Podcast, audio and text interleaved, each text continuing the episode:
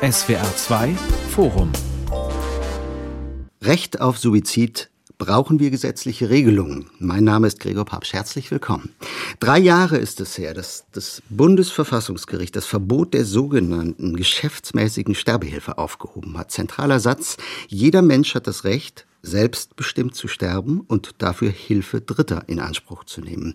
Das Urteil sorgt seither für heftigen Streit, denn darüber, was das praktisch bedeutet, für Sterbewillige und für die, die den Tod begleiten, also zum Beispiel Sterbehilfevereine oder auch Ärztinnen und Ärzte, darüber gehen die Meinungen erheblich auseinander. Jetzt will der Bundestag über den sogenannten assistierten Suizid entscheiden und ein neues Sterbehilfegesetz beschließen. Geklärt werden muss zweierlei. Sollen Sterbewillige Zugang zu todbringenden Medikamenten erhalten dürfen? Und wie können Helferinnen und Helfer davor geschützt werden, bestraft zu werden? Was darf Sterbehilfe leisten?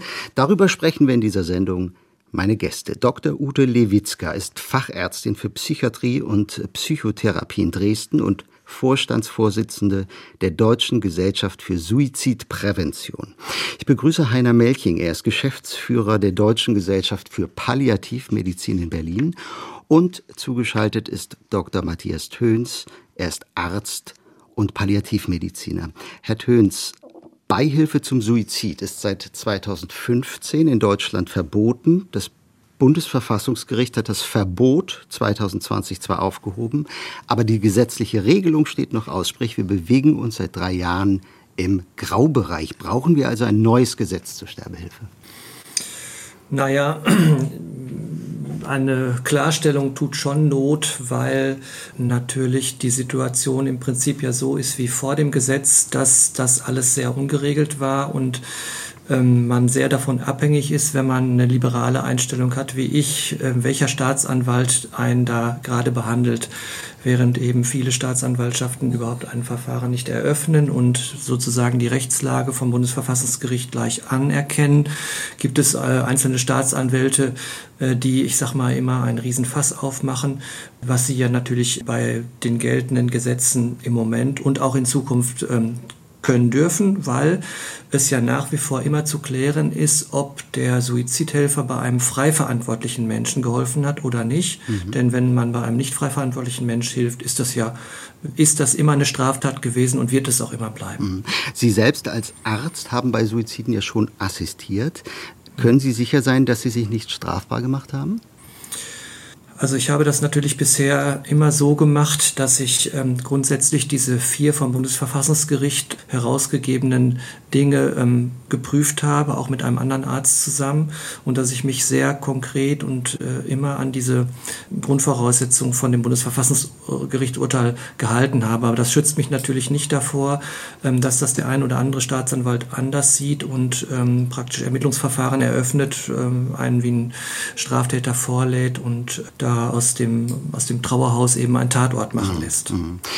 Frau Lewitzka, Sie sind als äh, Psychiaterin und Psychotherapeutin in der Suizidprävention tätig. Wie ist Ihre Meinung? Ist es Zeit für ein neues, liberaleres Sterbehilfegesetz? Also ich glaube, dass wir eine Regelung brauchen. Nicht nur ich glaube, ich ähm, denke, dass wir das sicher brauchen, weil tatsächlich, wie Herr Töns schon sagt, assistierte Suizide finden in diesem Land schon statt, wirklich unreguliert. Mhm. Und es gibt erste Untersuchungen, äh, die leider noch nicht veröffentlicht wurden. Das wird noch ein bisschen dauern, aber die Daten liegen schon vor, die eben auch zeigen, was in der Praxis läuft. Und das ist teilweise haarsträubend. Und deswegen glaube ich, dass wir dringend auch diesen Vorgang selbst und den Schutz, den es ja auch geben muss für Menschen, die ähm, vulnerabel sind, dass wir das regulieren müssen. Mhm. Ohne Regulation wird es nicht gehen. Was heißt das für den assistierten Suizid? Äh, legalisieren oder verbieten? Also verbieten können, es, können wir es mhm. ja gar nicht mehr. Also das hat ja das Bundesverfassungsgericht klar gesagt. Dem müssen wir uns ja stellen.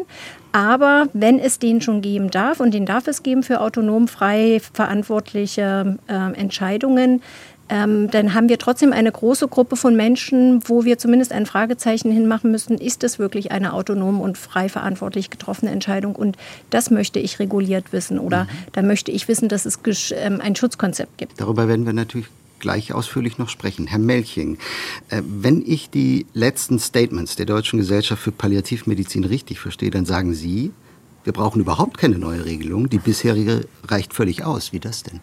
Naja, zumindest haben wir gesagt, wir brauchen kein Gesetz, das so gestrickt ist, wie die jetzigen Entwürfe aussehen, weil die das Gegenteil von dem bewirken werden, was eigentlich die Ziel oder die Intention sein sollte. Vielleicht vorneweg, was wir ganz sicher brauchen, und das wird ja auch gefordert parallel, ist eine eine Regelung oder eine Stärkung der Suizidprävention in Deutschland. Das muss aber losgelöst von dieser Suizidassistenz betrachtet werden. Dann muss man sagen, wir haben äh, beim assistierten Suizid die liberalste Regelung, die es überhaupt nur gibt im Moment, nämlich keine. Es ist nicht verboten, es ist erlaubt. Die freie Verantwortlichkeit wird immer schwer äh, zu prüfen sein. Da wird es immer Menschen geben, der war es dann nicht oder doch. Mhm. Wir glauben, die vorgesehenen Verfahren sind völlig ungeeignet dafür weil sie sozusagen den assistierten Suizid zu so einer Art Dienstleistung machen und normieren. Und ein großes Problem, und das ist ja das, was das Verfassungsgerichtsurteil bei vielen oder zu Irritationen geführt hat, ist, dass es ja für alle Menschen gleichermaßen gilt und nicht wie in allen anderen Ländern, wo es Regelungen gibt, dass man auf Schwerstkranke oder in Luxemburg gibt es eine Altersgrenze oder wie auch immer fokussiert, sondern äh, hat ja auch äh, Frau Henning-Pla gesagt, wir haben auch die 25-Jährigen mit Liebeskummer im Blick. Mhm. Und die sozusagen in einen Topf zu werfen, Palliativpatienten und das zu normieren, das halten wir für schlicht nicht möglich, auch nicht sinnvoll. Wir brauchten, glaube ich, eher, also wir bräuchten schon etwas, aber eben nicht äh, irgendwas im strafandrohende Gesetz, was die Ärzte noch mehr verunsichert, sondern wir brauchen Qualifikation, Weiterbildung, wir brauchen eine Aufklärungskampagne für die Bevölkerung, weil die meisten überhaupt nicht wissen, welche Möglichkeiten es gibt, das Lebensende zu gestalten. Und das ist die Erfahrung, die wir machen. Und ich sag mal, wenn man das in die Hände oder wenn man dann die Hürden sozusagen bei denen anlegt, die es machen sollen und nicht bei denen, die es in Anspruch nehmen wollen, dann könnte man darüber reden. Aber die jetzigen Gesetzentwürfe erscheinen uns alle als, als völlig kontraproduktiv. Aber wir haben es ja gerade gehört von Herrn Töns, der assistierte Suizid in Deutschland wird ja schon praktiziert, wenn auch im rechtlichen Graubereich. Sie, Herr Melching, finden nicht, dass Sterbewillige darüber hinaus gesetzliche Klarheit brauchen, lieber im Graubereich bleiben? Also ich sehe das nicht als Graubereich, sondern das ist, mhm. wenn dann eher ein Bundbereich, der gestaltet werden kann. Und dazu brauchst du qualifizierte Menschen und nicht, äh, da reicht eine Approbation nicht aus. Die rechtliche Lage ist völlig klar. Jeder hat das Recht, sein Leben zu beenden und dafür Hilfe in Anspruch zu nehmen. Was teilweise falsch verstanden wird oder auch manche Illusionen da sind, dass sozusagen ein Anspruch darauf besteht, dass mir jemand hilft. Und auch das hat das Verfassungsgericht sehr klar gesagt. Niemand darf verpflichtet werden, äh, Beihilfe zum Suizid zu leisten. Auch Ärzte nicht. Somit kann es dann auch keine einforderbare ärztliche Aufgabe sein. Das heißt, ich bin immer als jemand, der jemanden sucht, der mir dabei hilft, darauf angewiesen, dass der mich versteht, dass der den Weg mitgeht. Da muss ich überzeugen und das muss, äh, muss in einem Prozess geschehen und das ist ein Beziehungsgeschehen und nicht eine Checkliste, nach der man so Haken macht, der war hier oder war da und dann geben wir dem mal was mit nach Hause. Also das finden wir auch eine unerträgliche Vorstellung, Menschen damit allein zu lassen. Mhm. Also wir glauben, es ist kein Graubereich, es ist rechtlich klar und das hat der Töns ja auch angesprochen, eine Klarstellung an manchen Stellen wäre vielleicht noch gut, auch im Arzneimittel- und Betäubungsmittelrecht da noch Klarstellung, aber die Notwendigkeit eines Gesetzes sehen wir nicht, weil wir Handlungsspielräume haben und die Aufgabe, sage ich mal, bei uns auch liegt, für Qualifikation, für Aufklärung und dergleichen zu sorgen. Da kann der Gesetzgeber gerne unterstützen. Also ja. Herr Melching hat völlig recht, ähm, dass wir einen normalen Handlungsspielraum haben, wenn wir uns eben an das halten, was das Bundesverfassungsgericht gesagt hat, hat ähm, dann glaube ich schon, dass wir Ärzte und Ärzte rechtssicher handeln können. Und ich bin auch völlig bei Herrn Melching, wenn er sagt, dass man Prävention und Palliativmedizin stärken muss, ist doch völlig klar. Aber ähm, die Fragen zu verbinden halte ich eben nicht für legitim. Man darf ähm, Gesetze auch verabschieden, ehe dass man die Klimakrise gelöst hat. Es gibt viele Probleme, die man eigentlich vorrangig lösen muss. Das äh, sollte einen aber nicht davon abbringen, die Dinge zu regeln, die man jetzt schon regeln muss ich sehe einfach so ein bisschen das Problem, dass es äh, zeitnah eben eine Lösung gibt, die entweder äh, die heißt, dass es ein neues Strafgesetz gibt, wo man zwangsweise zum Psychiater geschickt wird, oder alternativ eben nicht zum Psychiater geschickt wird. Ähm, dass es die Alternative, dass es gar kein Gesetz gibt, die gibt es eigentlich nicht, weil es gibt jetzt eine Kampfabstimmung im Bundestag. Also insofern ist halt jetzt das äh, Wirken nur gegen einen der beiden Gesetzesentwürfe, der liberal ist, in meinen Augen ein, ein Wirken für den konservativen, mhm. also den Castelluzzi-Entwurf und den halte ich eben für einerseits nicht verfassungsgemäß und andererseits finde ich es eben unerträglich, ähm, geistig gesunde, sterbenskranke Menschen zwangsweise zum Psychiater zu schicken, insbesondere mit der Tatsache, dass ich das in 20 Jahren Palliativmedizin noch nicht geschafft habe, einen Psychiater ins Sterbebett zu bekommen. Mhm. Äh, Frau Lewitzka, zwangsweise zum Psychiater schicken. Sie sind Psychiaterin, äh, äh Psychotherapeutin. Wir reden gleich über die beiden Gesetzentwürfe, die da zur Abstimmung stehen. Für, vorher würde mich interessieren, das Stichwort assistierter Suizid. Gibt es da eigentlich Zahlen, wie viele Menschen in den vergangenen Jahren sich auf diese Weise das Leben genommen haben? Und was würde sich möglicherweise mit einem liberaleren Sterbehilfegesetz ändern? Also das äh, erste Problem ist, dass es zwar Zahlen gibt, die die Sterbehilfevereine ja veröffentlichen auch. Sie veröffentlichen sicherlich nicht alles, aber nach meinem Wissen sind es etwa 300 bis 400 assistierte Suizide pro Jahr. Herr Melching oder Herr Töns, korrigieren Sie mich, wenn Sie eine andere Zahl haben. 600. 600 sogar noch mehr. Addiert, ähm, ja. Und was wir sehen in anderen Ländern, die das schon länger liberalisiert haben, dass diese Zahl kontinuierlich steigt und zwar dramatisch steigt. Das bedeutet im Umkehrschluss nicht, und das ist ja eine Argumentation, die häufig aufgebracht wird, dass Menschen sich dann mit anderen harten, sogenannten harten Suizidmethoden nicht mehr das Leben nehmen. Im Gegenteil, die Zahlen stagnieren oder wenn wir es in den USA sehen, die steigen sogar auch weiter. Das heißt, ich verhindere damit nicht die sogenannten harten Suizide. Und wir sprechen eine besondere Gruppe von Menschen an. Auch das ist gut äh, dokumentiert in den Statistiken, nämlich insbesondere die Gruppe von eher mittelalten Frauen, die sich sonst nicht das Leben nehmen würden, die gehen diesen Weg der Suizidassistenz offensichtlich mit diesem Angebot deutlich einfacher. Und insofern mache ich mir große Sorgen, dass es zu einer Verschiebung kommt ähm, und tatsächlich auch so einer Schieflage, eben weil wir ja gar keine Einschränkung haben. Herr Töns, Sie machen sich diese Sorgen nicht. Nein, erstmal ähm, glaube ich, dass das nicht so dramatisch ist mit den Zahlen, wie das immer kolportiert wird. Man zitiert dann immer gerne die Benelux-Staaten und Holland, wo sich die Zahlen verdreifacht haben. Da sprechen wir aber über aktive Sterbehilfe. Da bin ich ein entschiedener Gegner gegen. Mhm. Das ist etwas, da halten wir die Dämme nicht. Da, da, finden wir immer neue Regelungen. Da werden auf einmal Demente getötet. Also äh, das ist etwas, das lehne ich ab. Da gibt es eine dramatische Steigung der Zahlen in Gesellschaften, wo das sehr streng geregelt ist. In Oregon zum Beispiel, da steigen die Zahlen zwar auch, aber minimal und schon keinesfalls dramatisch, sondern da ist der assistierte Suizid irgendwie auf Platz 35 oder was ich, 40, weiß der Geier.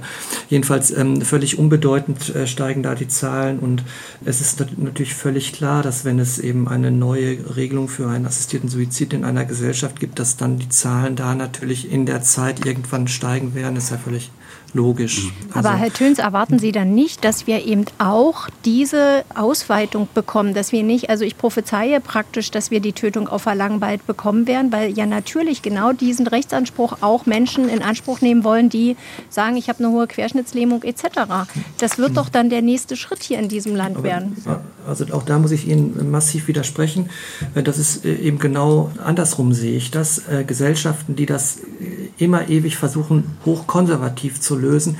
Da bricht auf einmal der Damm und die kriegen eine aktive Sterbehilfe. Also siehe Portugal, hochkonservative Länder, Spanien, ja, die kriegen alle aktive Sterbehilfe, weil die diesen Zwischenweg assistierten Suizid nicht gegangen sind. Und ich glaube, es gibt eine Arbeit von Borasio, die eben zeigt, dass der assistierte Suizid, wenn der gut geregelt ist, eben keinen dramatischen Anstieg der Zahlen hat und eben auch ein Schutzfall gegen diesen Weg, den wir beide verabscheuen, dass eben die Gesellschaft auch aktive Sterbehilfe zulässt. Also das muss man vielleicht kurz Aber, erklären. Ganz kleiner Einwurf von mir, assistierter Suizid. Wir reden äh, davon, dass es einem Arzt erlaubt ist, einem Sterbewilligen ein Medikament zu verschaffen. Er darf es ihm aber selbst nicht verabreichen. Ne? Das wäre dann eben die aktive Sterbehilfe. Herr Melching. Ja, wobei Tötung auch verlangen. Diesen mhm. Begriff aktive Sterbehilfe sollten wir vermeiden, wobei ich auch in diesem ganzen Kontext Sterbehilfe-Diskussion auch eine falsche Begrifflichkeit finde, weil mhm. Sterbehilfe ist das, was pflegende Ärzte und wer auch immer schon seit jeher tut, mhm. Menschen beim Sterben helfen. Wir müssen irgendwie klar sein, wir reden hier über assistierten Suizid. Das heißt, die Tatherrschaft liegt bei dem, der es dann macht. Das heißt aber, es kann auch eine Infusion sein. Äh, da muss dann nur der, der Sterbewillige die selber aufdrehen sozusagen. Der Arzt darf dabei bleiben, mhm. er darf alles tun und dürfte dann auch sogar sogar am Prozess Symptome lindern. Mhm. Aber ich glaube, die Diskussion läuft immer ein bisschen falsch, wenn wir jetzt sagen über Zahlen. Ich bin auch sicher, dass es mehr werden, wobei man weiß ja gar nicht, wie viele assistierte Suizide es bisher in der Vergangenheit schon immer gegeben hat, die nur nicht als solche gelabelt wurden. Und ich glaube schon, dass auch Hausärzte und Hausärzte und auch Palliativmediziner ihren Patienten schon geholfen haben, ohne dass dann auf dem Totenschein assistierter Suizid stand. Das mhm. ist neu, das haben wir jetzt auf Todesbescheinigung offiziell mit Stempel durch die Kripo geprüft. Solche Todesbescheinigungen haben wir. Also es findet statt. Ich finde auch, die, es werden sicher mehr. Ich finde aber, es ist schade um jeden, der, sag ich mal, an einem assistierten Suizid stirbt, wo es andere Wege gegeben hätte. Und das sind dann, sage ich mal, große Kollateralschäden, die ich erwarte und ich vor allem dann erwarte, wenn wir eine Regelung finden, die den Suizidhilfevereinen in die Karten spielt. Weil da haben wir viele Berichte von Angehörigen und auch Überlebenden, muss man sagen, wo das wirklich fürchterlich gelaufen ist. Da kann ich Frau Lewitzka nur zustimmen. Da passiert tatsächlich Dramatisches. Nur im Moment, und das wird bei all diesen Ansätzen, die die gesetzliche Regelung jetzt verfolgen, wird man genau den hier in die Karten spielen. Die haben ihre Psychiater am Start, die werden auch Beratungsangebote sehr schnell am Start haben. Das heißt, was ja völlig fehlt, ist zu überlegen, was muss denn derjenige können und für Fähigkeiten haben, der dann jemandem eine Substanz verschreibt. Und das wird ja alles auch immer sehr romantisiert. Mhm. Äh, das ist ja nicht so. Wir haben gute Zahlen aus Österreich und Berichte, wo die ja wirklich auch den Leuten diese Substanz mit nach Hause geben. Dann werden die nach dem ersten Schluck Ohnmächt bewusstlos oder Sterbeprozesse ziehen sich über viereinhalb Stunden hin mit einer hochaltrigen äh, pflegenden Angehörigen oder, oder Partnerin. Das sind doch alles Situationen, das muss man doch vermeiden. Mhm. Und genau das tun wir mit den Gesetzen eben nicht, die das normieren. Und das Hauptproblem ist, dass wir völlig unterschiedliche Gruppen Gruppen hier alle im Kopf haben. Herr Töns und ich denken an die Palliativpatienten am Lebensende, wo es natürlich, da zeigt mir ein Vogel, wenn ich dem sage, der muss aus dem Psychiater, der läuft aber auch nicht in der Beratungsstelle oder holt sich da noch einen Zettel ab. Äh, aber die Personengruppe, die auch Frau Lewitzka im Kopf hat, Menschen, die in Krisen sind, die psychische Erkrankungen haben, die sind natürlich hoch gefährdet, wenn die jetzt in so einen Automatismus kommen, wo man mal eben wie am Kiosk nach Vorlage eines Settles äh, eine tödliche Substanz sich abholen kann. So viel man will vielleicht auch, weil das alles unkontrolliert dann nämlich erst ist. Von daher glauben wir, es gehört in dieses Beziehungsgeschehen zwischen Ärztinnen, Ärzten und den Betroffenen, wo dann um den besten Weg gerungen werden muss. Und da kann am Ende ein Suizid stehen. Und ich sag mal, so eine, so eine Zahl, also wir gehen davon aus, wenn irgendwie 100 Menschen mit einem Suizidwunsch in die Versorgungsstrukturen kommen, die wir uns vorstellen. Qualifizierte Ärztinnen, Ärzte, auch Psychiater vielleicht dabei, alles, was man braucht. Dann bleiben da vielleicht zwei von übrig, wo es ein Suizid wird. Gehen dieselben 100 zu einem Sterbehilfeverein, sind es vielleicht 20. Und das wäre tragisch. So, Und nur, hm? die können wir nicht verbieten. Ja. So, schauen wir uns vielleicht äh, wirklich die Gesetzentwürfe an, beziehungsweise äh, den, äh, der besonders umstritten ist, nämlich der gemeinsame Entwurf von der grünen Politikerin Renate Künast und der FDP-Politikerin Katrin Helling-Pla. Doppelpunkt. Der assistierte Suizid soll legalisiert werden. Voraussetzung, es gibt eine verpflichtende Beratung und zeitliche Fristen, um zu gewährleisten, dass Sterbewillige ihre Entscheidung nicht aus dem Bauch heraus treffen, beziehungsweise sie nicht zu lange zurückliegt. Liegt dann der Beratungsnachweis vor, erhalten sie Zugang zu tödlichen Medikamenten. Helferinnen, Helfer können Ärztinnen, Ärzte sein, müssen es aber nicht. Sterbehilfevereine sind zugelassen. Herr Töns, habe ich das richtig zusammengefasst? Ja, aber das Allerwichtigste mhm. haben Sie eben äh, so nur zwischen die Zeilen gesagt. Es geht ja bei diesem Entwurf ausschließlich um frei verantwortliche Suizide. Mhm. Das heißt, dort wird die Strafdrohung natürlich herabgesetzt, was ja richtig ist. So will es das Bundesverfassungsgericht. Wenn man sich aber auf das Glatteis begibt, dass man der 25-jährigen Liebeskummrigen da das Töpfchen mit Pentobarbital verschreibt, dann wird man doch hinterher auf links gedreht, ob nicht irgendwo ein Hinweis ist auf eine akute psychiatrische Erkrankung, sprich eine akute Trauerreaktion. Natürlich gibt es den Hinweis. Da wird irgendwo im Freundeskreis wohl jemand sagen, ja, die ist damit nicht klargekommen, dass ihr Freund sie verlassen hat. Ja? Und da wird doch jeder psychiatrische Gutachter sagen, das ist doch nicht nachhaltig. Das heißt also, der Arzt oder der Sterbehilfeverein oder der Beratungsstelle, wer auch immer, da den Persilschein ausstellt und der Arzt, der dann das Medikament verschreibt, ich kann mir gar nicht vorstellen, dass es so einen Arzt gibt, ja, mhm. der, der riskiert doch ein Tötungsdelikt, also da, dafür verurteilt zu werden. Das ist dann eben Totschlag, 15 Jahre Knast, also was ganz anderes als jetzt in dem neuen Strafgesetz von dem Professor Castellucci stehen soll. Mhm. Aber es ist ja eine ganz entscheidende Frage, ne? die nach der autonomen Entscheidung, Frau Lewitzka. Wie soll gewährleistet sein, dass wirklich eine freie Äußerung des eigenen Willens vorliegt? Genau, das ist das Problem, insbesondere wenn ich an die Menschen denke, die ich betreue um, oder versorge, dass Menschen mit psychischen Erkrankungen ähm, vorübergehend nicht immer, aber häufig eine Einschränkung des autonomen Willens haben. Ich störe mich ehrlich gesagt auch schon an der Formulierung akute psychische Erkrankung. Wenn Sie jetzt mit jemandem sprechen, der eine Residualschizophrenie hat, äh, der ist mit Sicherheit auch durch die Erkrankung beeinflusst und der ist nicht akut. Ne? Also der würde sich versorgen können, aber der ist eben nicht akut psychisch erkrankt. Das heißt, da haben wir eine ganz, ganz große Schwierigkeit, das aufzudröseln, finde ich auch wahnsinnig schwierig, aber wenn ich beraten würde, egal wie, also in welchem System ich das etablieren würde, brauche ich nicht nur eine ergebnisoffene Beratung, das sagen ja alle Gesetzentwürfe, sondern ich muss, um das beurteilen zu können, mir doch ein wenig die Motive dahinterliegend anschauen. Und das ist in dem ähm, zusammengeführten liberalen Entwurf meines Erachtens überhaupt nicht verankert. Ich darf beraten, ich darf aufklären, dass es Palliativmedizin gibt, ich darf aufklären über andere Möglichkeiten, aber der Gesetzgeber sieht in dem Kontext nicht vor, dass ich auch mal nachfragen darf. Und ähm, wir Psychiater würden das natürlich ein bisschen genauer machen, ähm, weil wir wissen, welche Motive häufig da eine Rolle spielen. Ähm, und die sind eben unter Umständen beeinträchtigend, ähm, was den autonomen Willen betrifft. Also mhm. das ist einfach eine ganz große Schwierigkeit. Vielleicht sollten wir an der Stelle noch ergänzen, der zweite Entwurf, äh, über den abgestimmt werden soll, stammt von einer Gruppe rund um den SPD-Politiker Lars Castellucci. Sterbehilfe in jeder Form bleibt grundsätzlich strafbar. Ausnahmen soll es nur geben bei absoluten Härtefällen. Das vielleicht noch kurz hintangefügt. So, wir haben jetzt über die verpflichtende Beratung schon äh, gesprochen, beziehungsweise Stichwort Stichwort genannt. Ja, wie soll diese Beratung eine einmalige aussehen? Wie soll in so einem Gespräch klar werden, dass es ein Mensch ernst, nicht nur ernst meint, sterben zu wollen, sondern er auch in der Lage ist, es autonom zu beurteilen. Also wie kann man ausschließen, dass familiärer oder gesellschaftlicher Druck im Spiel ist, sprich Beeinflussung durch Dritte, Herr Töns? Das stelle ich mir unglaublich schwierig vor. Naja, in fast allen Rechtsgeschäften, die wir so ähm, tätigen können, also das höchste Rechtsgeschäft ist ja das, die Aufstellung eines Testaments, mhm. da müssen Sie auch nicht zwangsweise zum Psychiater, sondern da können Sie zum medizinischen Laien gehen, zum Notar, der macht eine Nebenzeile, dass Sie geistig Herr Ihrer Sinne sind und dann ist das rechtsgültig. Ähm, bei der, bei der Suizidhilfe ist doch das, das große, die große juristische Gefahr, dass der Helfer eine psychiatrische Erkrankung übersieht, die er hätte sehen können oder müssen. Ähm, und zwar die große Gefahr ist, dass man dann mit einer Freiheitsstrafe bis zu 15 Jahren verurteilt wird. Also der Arzt oder der Berater, der jemandem ohne körperliche Krankheit diesen Persilschein für das Medikament ausstellt und eine Medikation mit einem Antidepressivum übersieht, die er hätte sehen müssen oder irgendeine Erkrankung übersieht, die er hätte sehen müssen, der, der ist doch von der Strafdrohung voll betroffen. Also von daher ähm, mhm. gibt es äh, in diesem, also braucht das neue Gesetz, was übrigens nichts legalisiert, also es ist ja legal, mhm. es ist seit, seit es das äh, Strafgesetz gibt. Herr Töns, darf ich ganz kurz unterbrechen? Darf ich kurz unterbrechen? Ich, es geht mir gar nicht so sehr um mögliche psychische Erkrankungen, äh, sondern schlichtweg um die Beurteilung, ist das eine autonome Entscheidung und ist dann möglicherweise Druck dahinter. Ich will es mal ganz lapidar sagen, wenn eine ältere Frau zu Ihnen kommt, Sie wissen nicht, äh, ob möglicherweise da Druck gemacht wurde aus der Familie nach dem Motto, das wird uns zu teuer, bitte. Mhm ähm, überleg dir das mal mit dem früheren Aber Abtreten. dazu hat das Verfassungsgericht mhm. ja auch was gesagt, ja. was sehr ernüchternd ist. Und zwar hat das Verfassungsgericht gesagt,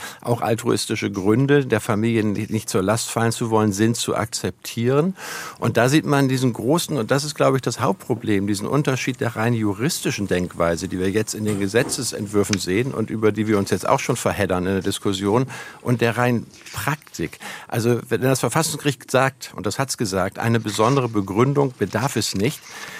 dann ist das in der juristisch richtig, weil sonst müsste ein Gericht sagen, was sind gute und schlechte Gründe und das geht nicht. Von daher ist das juristisch völlig korrekt. Aber wenn zu mir jemand kommt, dem ich beim Suizid helfen soll, dann muss er mir das erklären, dann muss ich das verstehen können, um diesen Weg mitzugehen. Und das wird völlig außer Acht gelassen. Und dann muss man natürlich sagen, Freiverantwortlichkeit oder Selbstbestimmung, das sind ja auch alles sehr unbestimmte Rechtsbegriffe. Wie selbstbestimmt sind wir denn alle so den ganzen Tag und wie frei handeln wir denn wirklich? Wir sind alle soziale Wesen in sozialen Bindungen und Beziehungen, wo wir Kompromisse eingehen. Also ich halte das für einen Mythos, das sozusagen absolut feststellen zu können. Andersrum funktioniert es natürlich und das können die Psychiater, die sagen, da ist jemand ganz sicher nicht frei verantwortlich, war er durch eine psychische Erkrankung, wie auch immer, da eingeschränkt ist. Ähm, aber das ist wieder das Problem, dass wir völlig unterschiedliche Gruppen in eine Rechtsnorm pressen wollen. Und das ist eigentlich das Ärgerliche, weil äh, ich sag mal, für die Palliativpatienten brauchen wir was ganz anderes als für Menschen, die in Krisen sind. Und mhm. das geben die Gesetze beide nicht her. Und dann sozusagen ist es ja noch so ein bisschen diese Kiosk-Mentalität. Wenn du irgendeinen Nachweis erbracht hast, kriegst du einen Zettel und dann kriegst du die Pille mit nach Hause und niemand weiß, wer die am Ende im Frühstück hat oder was damit passiert oder wie so ein Sterbeprozess geht. Und da müssten eigentlich jedem die Nackenhaare bei hochgehen, weil wir doch Menschen in so einer Situation nicht allein lassen mhm. dürfen. Und das braucht immer einen Prozess, auch zu gucken, was sind die Beweggründe. Aber das ist eben ein völlig anderer Ansatz als der rein juristische Ansatz, der sagt, es kann keine guten und schlechten Gründe geben und niemand darf gezwungen werden, irgendwas zu machen. Juristisch richtig. Aber mhm. wir werden auch die Ärzteschaft noch mehr verunsichern durch solche Androhungen von Strafe. Und das ist in beiden Entwürfen natürlich am Ende strafbewehrt. Ob das im Strafgesetzbuch steht oder woanders, ist eigentlich auch piep egal. Ähm, das wird dazu führen, dass die Ärzte und Ärzte sagen, dann geht doch lieber zum Sterbehilfeverein, bevor ich hier ein großes Risiko eingehe. Mhm. Frau Lewitzka, wie ist es eigentlich mit den Ärztinnen und Ärzten? Äh, Ärzte sollen helfen, Leben zu retten, nicht zu beenden. Die Bundesärztekammer hat gerade in den vergangenen Tagen eindringlich davor gewarnt, fahrlässig mit diesem Grundsatz umzugehen. Sie lehnt eine gesetzliche Neuregelung ab. Äh, was ist die Aufgabe von Ärztinnen und Ärzten? Naja, ähm, ich würde sagen, Leben zu retten ist schon wieder sehr hochgehangen, nicht um jeden Preis. Also Menschen, die oberste ärztliche Aufgabe ist, Laien zu lindern und Menschen zu begleiten. Das kann auch heißen, beim Sterben zu begleiten. Mhm. Nicht mehr retten um jeden Preis. Ich glaube auch, dass das eine der Gründe ist, warum wir eine so große Befürwortung in der Bevölkerung für die, Suiz äh, für die Suizidhilfe ja. haben, weil die alle denken, die werden künstlich am Leben gehalten. Und selbst ähm, wenn ich in, um also in meinem Umkreis jemanden fragen würde, sagen, ja, selbst in der Palliativmedizin wird doch mein Leiden nur verlängert. Die Menschen haben, und das ist ja das, was Herr Melching sagt, immer noch nicht genügend Informationen, sind sind nicht gut genug aufgeklärt. Aber primär ist es keine ärztliche Aufgabe, jemanden zu Tode zu bringen, beim Sterben begleiten, aber sehr wohl. Und das müssen einige Ärzte, glaube ich, auch noch gut lernen und aushalten können. Herr Töns, vielleicht wissen, dazu ganz kurz noch ein Ich möchte ganz kurz Herr ja. Töns fragen. Ja? Äh, wissen Sie zufällig, wie die Mehrheit der Ärztinnen und Ärzte denkt? Da über den assistierten Suizid gibt es da von Ihrer also, Seite Kenntnisse? Hm? Viele, viele Umfragen zu. Ja, also eben. unterm Strich ist es so, dass die Mehrheit sich kein Strafgesetz wünscht, aber auch die große, ganz, ganz, ganz große Mehrheit möchte selber nichts damit zu tun haben. Also selber aktiv helfen, das äh, tun wirklich nur, also ich kenne äh, praktisch auch keinen anderen, äh, der, der hilft. Ich würde ganz gerne noch was zu Umfragen sagen, weil Sie das angesprochen haben. Je nachdem, wie ich die Umfragen gestalte auch und ähm, in der Ärzteschaft bekomme ich unterschiedliche Ergebnisse. Da gibt es eine schöne Arbeit. Wenn ich frage, soll ein schwerkranker, leidender und durch andere Möglichkeiten nicht mehr behandelbarer Patient die ähm, Suizidhilfe bekommen, dann wird es mehrheitlich 70, 80 Prozent sagen ja. Wenn Sie dieselbe Frage stellen, aber eine Alternative anbieten, soll dieser Mensch eine schmerzlindernde, begleitende palliativmedizinische Versorgung kriegen, ähm, sinkt die Zahl der Zustimmung schon mal ganz erheblich. Ähm, das ist auch signifikant. Das heißt, auf Umfang zu schauen ist ganz gut, um ein Meinungsbild zu bekommen, auch von den Medizinern. Aber auch hier würde ich bitte genau hinschauen, wie die Umfrage konzipiert ist. Mhm. Also da sind wirklich viele Umfragen mehr als also das schlecht. wird ja immer wieder, immer wieder diskutiert, die Umfrageergebnisse, weil alle Umfrageergebnisse im Prinzip für liberale Regelungen sind. Ja? Und seit Jahren muss man sich dann immer als liberal denkender Mensch anhören, ja, die Fragen sind nicht so, nicht richtig gestellt. Und immer wieder wird versucht, andere Fragen zu stellen. Aber am Ende des Tages sind es immer große Mehrheiten, die gegen ein Strafgesetz sind und große Mehrheiten, die für eine liberale Regelung sind. Das können wir nicht wegdiskutieren. Ich möchte was ganz Wichtiges auf den äh, Punkt bringen. Wenn ein Mensch in Deutschland die Dialyse nicht mehr will, dann sagt er zum Arzt, schalte das Gerät nicht mehr ein bei mir, dann kriegt er keine Dialyse, dann ist er in zehn Tagen tot im Bett. Das darf jedermann.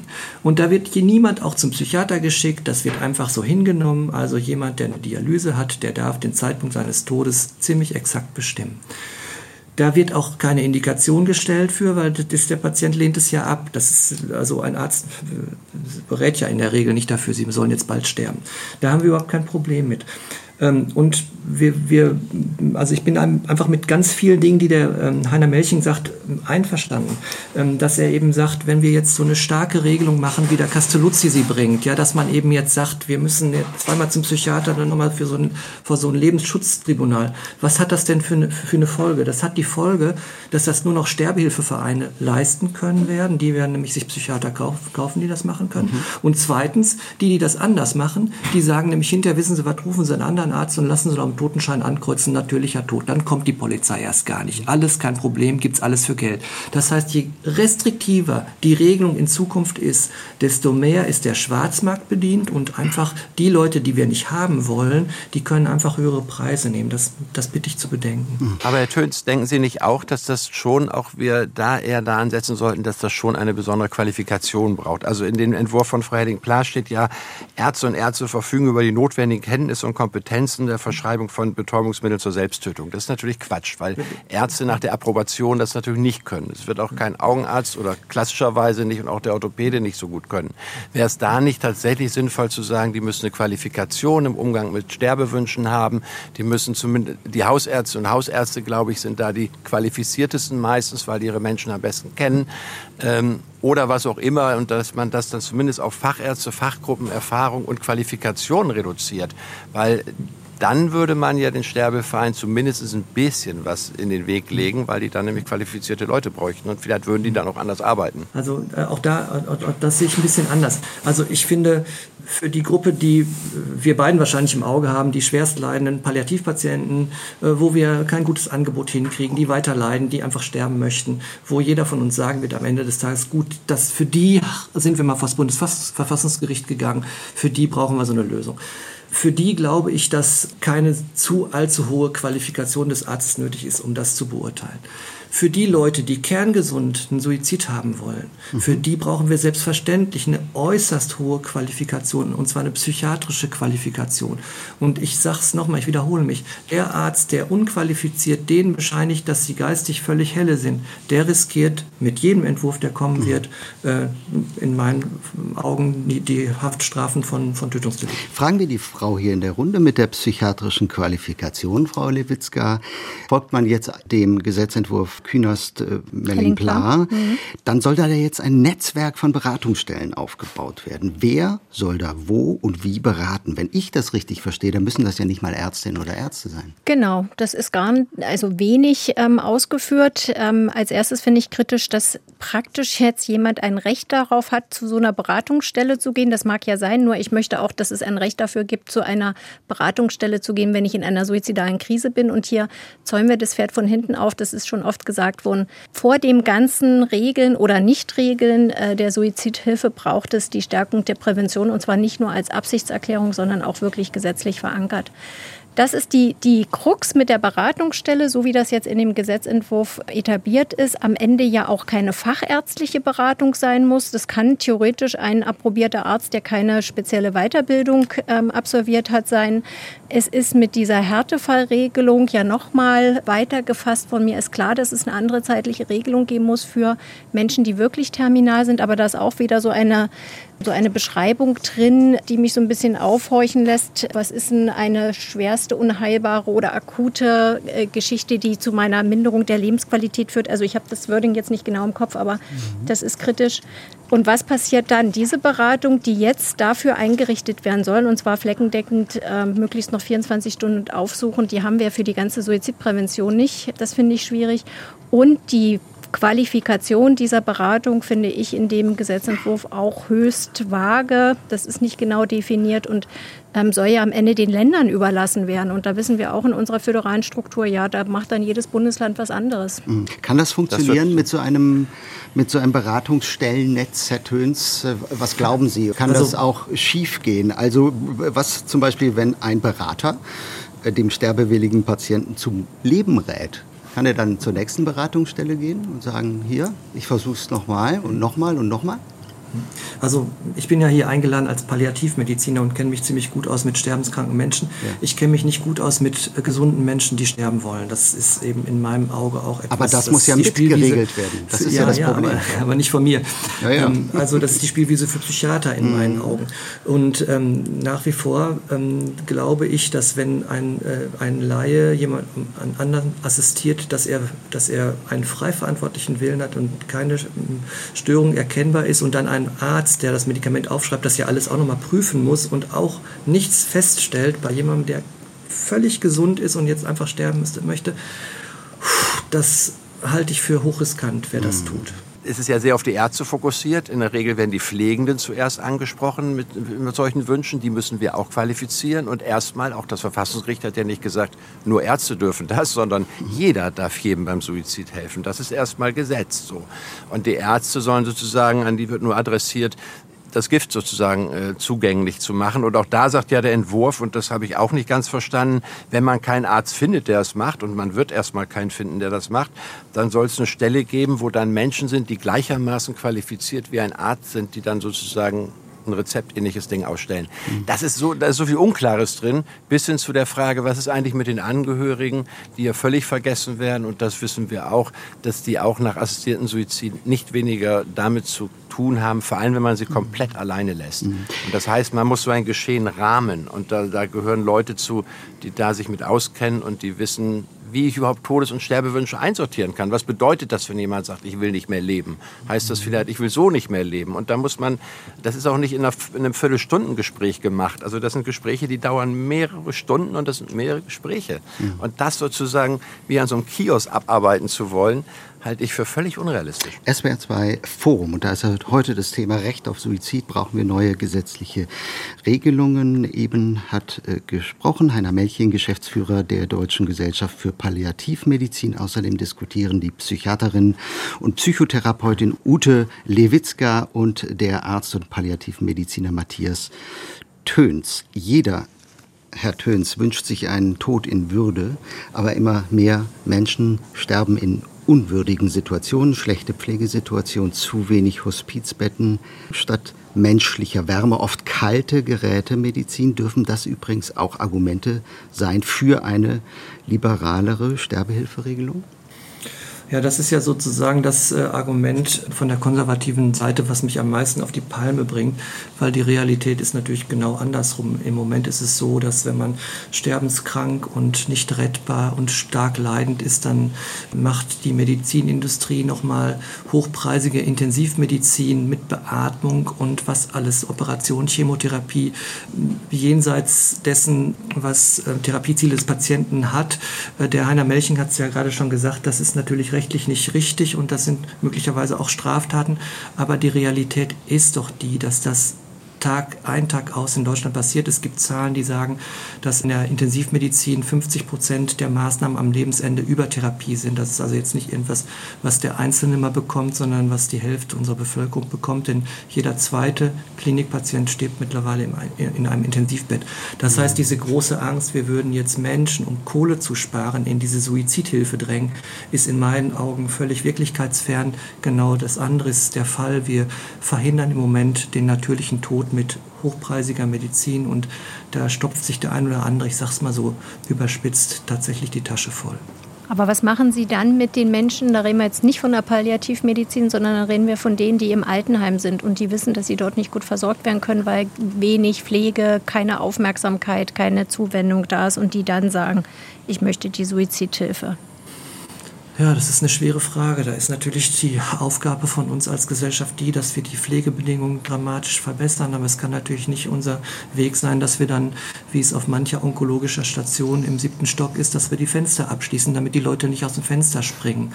Also das ist ja so ein bisschen, sag ich mal, der falsche Weg, dass man dann neue Verbote ausruft ähm, und, ähm, sage ich mal, Suizide verhindert. Man muss ja die Lebensbedingungen verbessern, da sind wir uns doch einig. Mhm.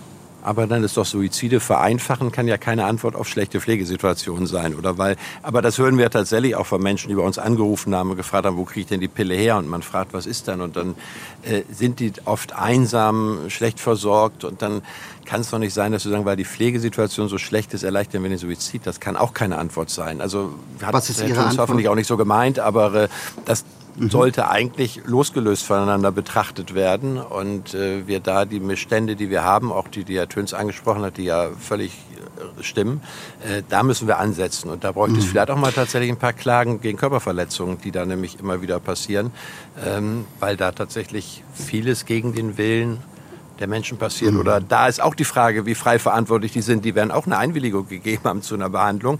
Aber das kann man als Arzt, mhm. Ärztin, glaube ich, auch schon in gewissem Maße steuern. Mhm. Was, äh, da gibt es vor allen Dingen auch die Angehörigen, ne? die dann sagen, ähm, ja, natürlich also, auch Druck ausüben. Ja. Herr Mecking, ich will noch kurz nachfragen. Von, gerade von konservativer Seite hört man ja sehr oft, wir setzen auf Palliativmedizin, wir setzen auf mehr Hospizbetten, wir setzen auf Informationskampagnen und so weiter. Jetzt muss man nur sagen, beide Gesetzentwürfe, die jetzt zur Abstimmung stehen, wollen Hospiz- und Palliativversorgung in Deutschland stärken, Suizidprävention verbessern. Das hat der Bundestag schon vor vielen Jahren, 2015, alles beschlossen. Was hat sich denn seither im gesellschaftlichen äh, Denken verändert?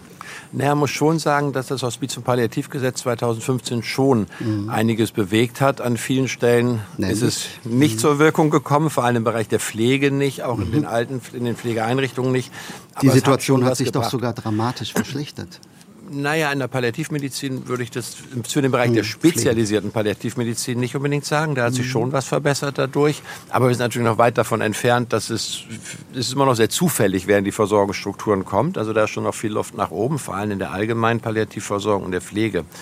Und natürlich ist auch, wenn wir die beste Palliativmedizin hätten, die wir uns nur denken können und überall Hospize, würde es immer noch Menschen geben, die ihr Leben mit einem Suizid beenden wollen. Das, ist, das müssen wir uns nichts vormachen. Nur es werden deutlich, deutlich weniger sein. Und deswegen ähm, glaube ich, auch, dass Hospiz- und Palliativversorgung Suizidprävention leistet, nämlich an der Stelle, wo wir sagen, wir bieten das schon sehr früh an, also die frühe Integration, weil wie ich schon sagte, Suizidgedanken und Sterbewünsche entwickeln sich ja, die kommen ja nicht über Nacht. Und je eher wir das auch lernen, proaktiv anzusprechen, ob Menschen über Suizid, über Todeswünsche nachdenken, je eher haben wir die Möglichkeit, ihnen Alternativen aufzuzeigen. Und ich sage mal, eine Entscheidung zum Suizid ist doch auch dann nicht frei verantwortlich, wenn ich gar nicht über Alternativen aufgeklärt bin. Wenn mir keiner gesagt hat, dass ich auch die Möglichkeit einer Sedierung habe oder auf Essen und Trinken verzichten kann. Das heißt nicht, dass das immer Alternativen sind. Das soll noch keine Verkaufsgespräche sein. Aber wenn ich nicht weiß, was es noch an Alternativen gibt, dann ist das in meinem Sinne auch nicht frei verantwortlich entschieden, wenn ich nur einen Weg kenne. Mhm. Frau Lewitzka, von Ihnen ist ja irgendwie der Satz hängen geblieben, den ich gelesen habe. Wir reden viel zu viel über Suizidwillige und viel zu wenig über wirklich Suizidgefährdete. Ja, also weil tatsächlich, wenn wir uns die reinen Statistiken der sogenannten harten Suizide angucken, bis zu, äh, die Zahl ist aus meiner Sicht ein bisschen zu hoch, aber bis zu 90 Prozent zum Zeitpunkt des Suizides an einer psychischen Erkrankung litten. Wie gesagt, ich halte die Zahl für etwas zu hoch. Ähm, das heißt aber, Menschen mit psychischen Erkrankungen sind die, die jetzt wirklich richtig gefährdet sind, weil wir ihnen eine Methode zur Verfügung stellen. Und die wirksamste Methode der Suizidprävention ist die sogenannte Methodenrestriktion, wenn ich eben ein Mittel nicht mehr zur Verfügung habe. Aber jetzt stelle ich das frei, jedem Bürger dieses Landes, abgesehen von den unter 18-Jährigen, ja praktisch relativ barrierearm zur Verfügung. Und das wird mit den besonders gefährdeten ähm, Menschen mit psychischen Erkrankungen, ähm, wird das ein, sozusagen, ist das eine große Gefahr, die ich da sehe. Mhm. Schlussfrage in die Runde. Wir müssen leider zum Ende kommen. Herr Töns, wenn Sie als Abgeordneter im Deutschen Bundestag säßen, wofür würden Sie stimmen? Also ich kann mehr sagen, welche Gesetzgebung ich nicht wollte. Ich wollte nicht das Gesetz von dem äh, Professor Castellucci haben, wo man eben zweimal zum Psychiater muss und einmal vor dieses Lebensschutztribunal, weil das wahrscheinlich für meine Patienten, die ich im Auge habe und für die wohl die meisten Menschen Verständnis haben, ähm, oft ein Totalverbot wäre.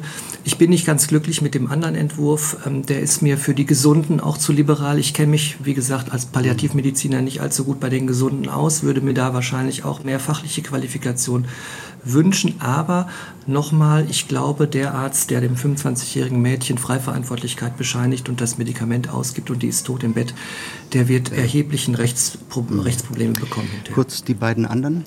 Ich möchte vor allen Dingen erst ein Suizidpräventionsgesetz, bevor ich überhaupt über eine Suizidhilfe und Assistenzregelung spreche. Ich finde, der liberale Entwurf, mit dem könnte ich ganz schwer zurechtkommen. Das ist für mich, also wirklich, da verzweifle ich an der Welt. Ganz richtig hat auch der Castellucci-Entwurf Schwächen, den müsste man unbedingt revidieren, aber den sehe ich im Sinne eines Schutz, eines Schutzkonzeptes immer noch am vertretbarsten.